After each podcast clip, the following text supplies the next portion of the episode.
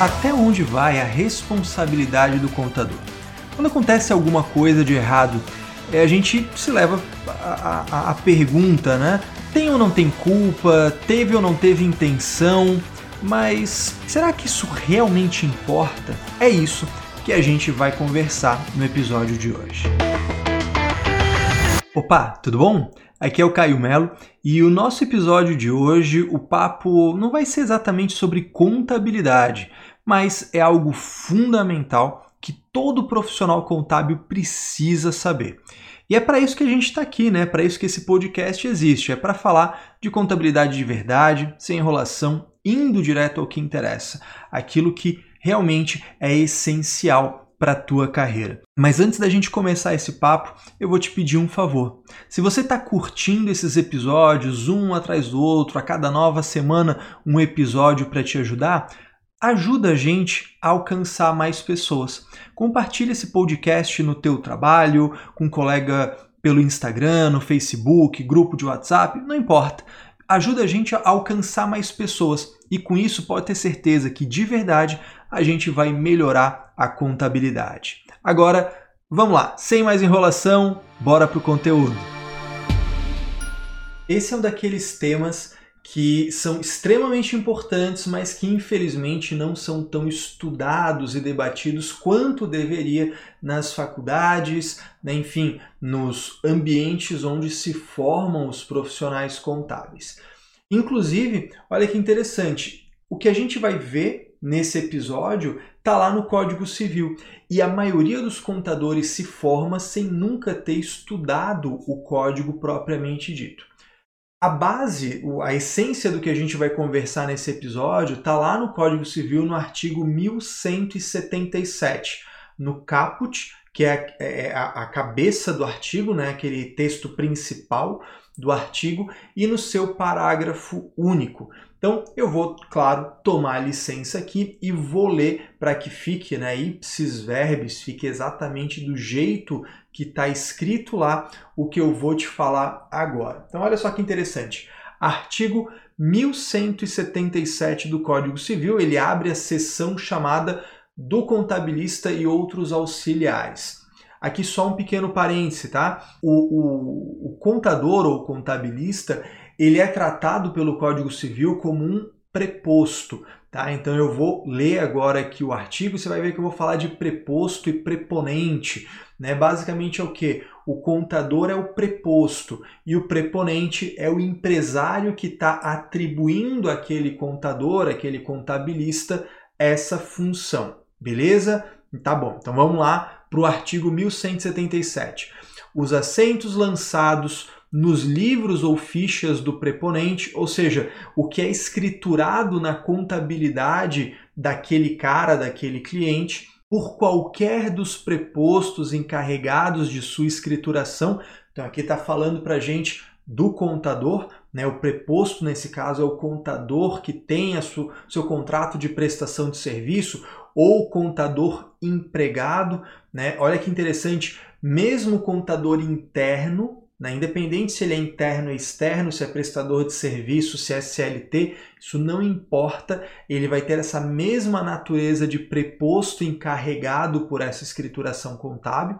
Tá? Então, continuando lá, os assentos lançados nos livros ou fichas do preponente por qualquer dos prepostos encarregados da sua escrituração produzem, vírgula, e aqui olha como essa parte é importante, vírgula, salvo se houver procedido de má fé, os mesmos efeitos como se o fossem por aquele. Ah, eu me perdi todo, não entendi. O que, que acontece? Olha, tirando o caso de haver má fé, ou seja, a intenção de sacanear, a intenção de lesar, a intenção de fazer a falcatrua, tirando esse caso, né, ou seja, no jogo normal, no dia a dia, o que o contador escritura tem o efeito de como se o próprio empresário tivesse escriturado no livro, ou seja, o empresário responde por aquilo. Então, no fluxo normal das coisas, o que, que vai acontecer? O empresário, a empresa vai mandar os documentos, as informações para o contador, o contador vai registrar isso, vai escriturar, e aquilo tem o mesmo efeito como se o próprio empresário, como se a própria empresa tivesse escriturado. Então aqui a gente tem, entre aspas, uma proteção quanto a responsabilizar o contador. Não pode falar, ah, o contador colocou lá e, e, me prejudicou. Não, se ele só escriturou o que a empresa mandou, a responsabilidade disso é do empresário. A não ser, é claro, que aquele entre vírgulas ali que a gente viu, é a não ser que haja má fé. Pô, o contador foi lá e, e de propósito escriturou uma coisa errada, de propósito fez uma operação né, para simular, para maquiar, aí a gente tem um problema que o contador sim vai responder por aquilo. Esse é o caput. Agora vamos para o parágrafo único do artigo 1177, que ele é bem interessante também. Olha só. No exercício de suas funções, os prepostos, ou seja, o contador, os prepostos são pessoalmente responsáveis perante os preponentes, ou seja, perante os clientes, pelos atos culposos. Vou parar aqui depois eu continuo. Ou seja, vou dar um exemplo aqui bem trivial, bem cotidiano. Você está trabalhando ali no seu dia a dia e você esqueceu de entregar uma DCTF. Poxa, não foi de propósito não foi com a intenção de sacanear o teu cliente, não foi com absolutamente nenhum motivo além do esquecimento. Mas é sua culpa. Tá? Ah, não, cara, mas não é culpa de ninguém. Não, esquece o papo motivacional, esquece a programação neurolinguística, esquece toda essa coisa. Tá? Vamos falar aqui um pouco no juridiquês mesmo. É culpa sua. Por quê? Porque decorre de um comportamento teu. Ou seja, não houve a intenção de fazer, não houve dolo, mas é culpa sua, é responsabilidade sua. Simples assim. Então, o contador que, pô, sem querer não entregou uma DCTF no prazo e aquela DCTF tem uma multa, ele responde pessoalmente para o seu cliente, para o preponente, sobre aquilo. Então, isso, pô, tranquilo, o contador responde para o seu cliente. Caio, então quer dizer que o cliente não precisa pagar, é o contador que paga a multa, e se o contador não pagar, tá tudo bem para o empresário? Não, não é bem assim.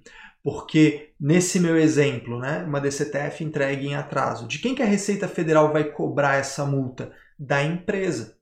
Então, se o contador, por exemplo, der um perdido, sair correndo, fugir por aí, é claro que não vai fazer isso, mas se ele fizesse, a empresa tem que responder perante terceiros, nesse caso, a administração tributária. E a empresa vai buscar o contador para que ele responda para a empresa. Né? Então, o preposto contador responde para o cliente, para o preponente. Vamos continuar esse parágrafo aqui porque tem mais coisa ali. Continuando ali. E o, o preposto responde perante terceiros solidariamente com o preponente, ou seja, solidariamente com o seu cliente, pelos atos dolosos. Pô, aí a gente tem uma mudança. Agora vamos falar de dolo, ou seja, falar de intenção. O contador de caso pensado fez algo que a gente presume ou que a gente identifica que ele teve intenção de lesar terceiros. Então, esses terceiros que se sentiram lesados podem buscar seus direitos tanto em relação à empresa, o preponente, quanto em relação ao contador, porque aqui está falando o que? Solidariedade, responsabilidade solidária. Né? Ou seja, quem foi lesado pode buscar tanto um quanto o outro, não é subsidiária, não é uma responsabilidade que primeiro passa por um e depois só vai para o outro. Tá? Vamos, vamos, vamos pegar um exemplo disso aqui e eu vou amarrar esse exemplo com outro episódio que a gente já teve aqui falando sobre a operação sem nota. Lembra desse episódio? Se você ainda não conferiu, confere esse episódio, ele é bem legal, que eu falo sobre operações sem nota, se você contabiliza, se não contabiliza, se você quer ter um problema ou se você quer ter vários problemas, né? Porque o problema da falta de nota já está lá. Então, vou pegar esse gancho. Digamos que o teu cliente fez uma operação sem nota. Você tem ciência disso. Porque, claro, pode ter uma outra situação, um outro contexto em que você nem estava sabendo. Ele fez errado, mas ele fez errado tão escondidinho que não chegou essa informação para você. Você não viu isso transitando pelo banco, você, ele, ele amarrou tudo por fora. Aí você nem ficou sabendo, ok? Agora, ele fez a operação sem nota, mas está lá, está evidente para você. Você recebeu algum documento, você recebeu um extrato em que mostra aquele pagamento, você tem evidências, elementos daquilo ali. E aí acontece o que eu chamo de uma encruzilhada ética. Você sabe do fato, portanto, se você agisse de forma totalmente independente, você deve contabilizar o fato. Ponto. Já falamos disso no episódio anterior. Se você ainda não conferiu, vai lá conferir porque ele está realmente muito bom. Agora, digamos que o contador opte por, mesmo sabendo que não é correto, contabilizar isso de um jeito diferente. Poxa, eu fiz, ele fez uma compra, mas ao invés de eu lançar como compra, eu lancei como suprimento de caixa. Eu, contador, sabendo que está errado, assumir a responsabilidade de dizer que aquilo ali é um dinheiro em caixa ou que aquilo ali é um, sei lá, um adiantamento, né? Tá lá um adiantamento a clientes no ativo. Eu, de caso pensado, sabendo que aquele lucro é irreal, faço uma distribuição de lucro falsa na contabilidade contra o caixa, que também é fictício, lanço na declaração dessa pessoa física um rendimento isento falso. Ou seja, será que não há dolo aí? Será que eu, contador, não estou assumindo a responsabilidade de ter feito ativamente? Eu fiz algo que pode lesar um terceiro? Ah, Caio, mas que terceiro que vai se sentir lesado com isso? Ninguém vai, ninguém vai se incomodar. Será que não? Será que um belo dia esse balanço que eu assinei dizendo que era verdade não vai ser usado para tomar crédito e de repente a instituição financeira aprovou o crédito com base nisso?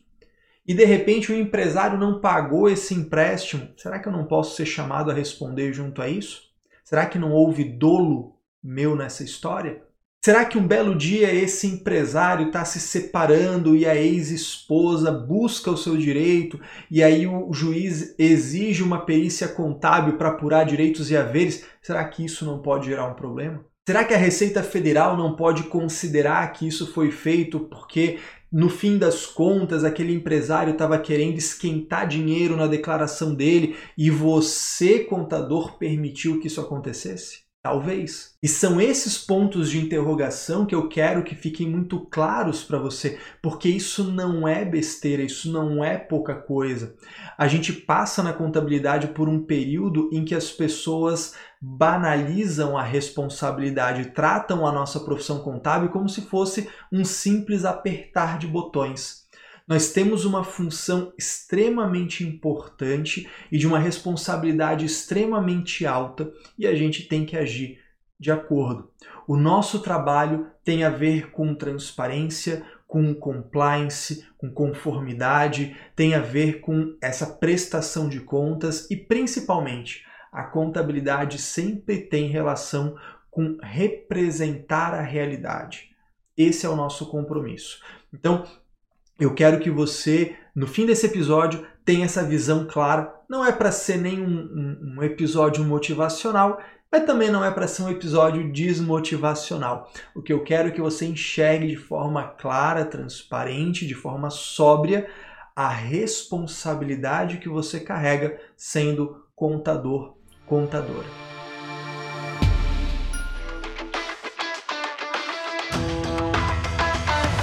Muito bem, e assim a gente encerra o nosso episódio. Espero que tenha te ajudado, espero que tenha feito sentido para você explorar esse assunto, entender até onde vai a sua responsabilidade, a partir de onde ela começa, quais são os pontos sensíveis Né? Esse assunto ele é tão importante, mas tão importante que a aula inaugural do Contabilidade Sem Mimi, que é a minha escola livre de contabilidade, foi justamente sobre isso. O pontapé inicial que eu escolhi para minha escola foi falar tanto da obrigatoriedade de ter contabilidade quanto da responsabilidade do contador. Foi a nossa aula de número zero. Porque é isso que eu acredito. Eu acredito que, de verdade, para construir né, algo que dure, a gente precisa de uma base sólida. Se você gostou desse tema, se você principalmente gostou dessa forma de abordar os assuntos e está procurando um lugar para evoluir dia a dia, constantemente, faz o seguinte entra lá na página do CSM, caiomelo.com.br barra CSM. Lá você vai conhecer como funciona a nossa escola, os professores, as aulas que já aconteceram, as aulas que acontecem toda semana e mais legal ainda, você vai poder se cadastrar e fazer um teste de 7 dias gratuito para conhecer de verdade, botar, fazer um test drive, botar a mão na massa e ver se você se identifica com a nossa proposta. No mais, pô, fica com Deus, uma ótima semana para você e bora crescer juntos.